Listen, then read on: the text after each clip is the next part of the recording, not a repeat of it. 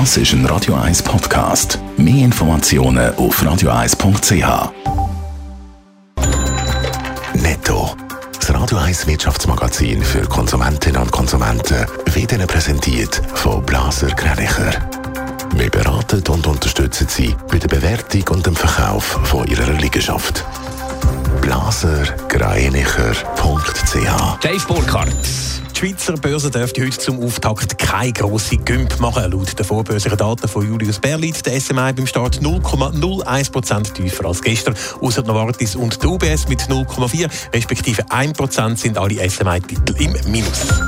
In der Schweiz haben Konkurse im September deutlich zugenommen. Insgesamt sind letzten Monat 457 Firmen in die Insolvenz gegangen. Laut dem Wirtschaftsinformationsdienst Dun Bradstreet sind das im Vergleich zum September letztes Jahr 20 Prozent mehr.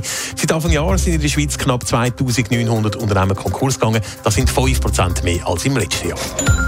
Der weltgrößte Chemiekonzern BASF ist in diesem Jahr weiterhin gut unterwegs. Im dritten Quartal hat der Umsatz bei BASF im Vorjahresvergleich um über 40 Prozent auf knapp 20 Milliarden Euro zugenommen. Der Quartalsgewinn beläuft sich unter dem Strich auf 1,25 Milliarden Euro.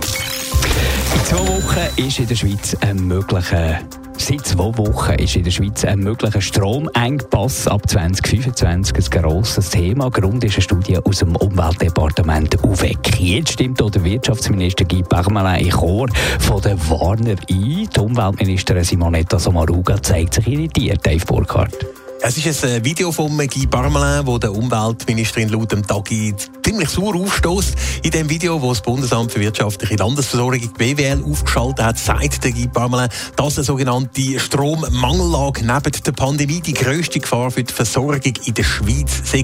Bei so einer Mangellage hätte die Schweiz während Wochen oder sogar Monaten zu wenig Strom. Das würde zum Beispiel bedeuten, dass Fabriken weniger produzieren könnten, Behörden und Dienstleistungsunternehmen wie Banken ihr Angebot verkleinern müssten oder vom Strom abhängige Transportmittel wie Bahnen oder Trams nur noch eingeschränkt fahren könnten. Darum ruft der Guy Parmelin vor allem die Schweizer Grosskonzerne, die einen Haufen Strom verbrauchen, äh, jetzt dazu auf, sich schon mal entsprechend vorzubereiten. Warum der Guy Parmelin aber gerade jetzt mit dieser Botschaft kommt, ist nicht ganz klar. Und das Video sorgt eben auch bei der Umweltministerin Sommaruga für Irritation.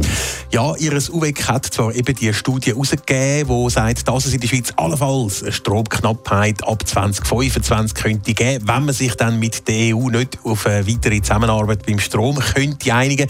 Laut Studie ist eine Stromknappheit aber doch ein eher unwahrscheinliches Szenario. Darum heisst es auch aus dem UWEC dann eher doch beruhigend.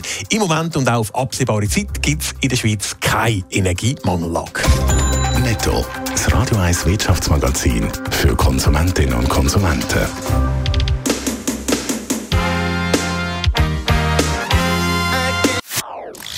Das ist ein Radio 1 Podcast. Mehr Informationen auf radio1.ch.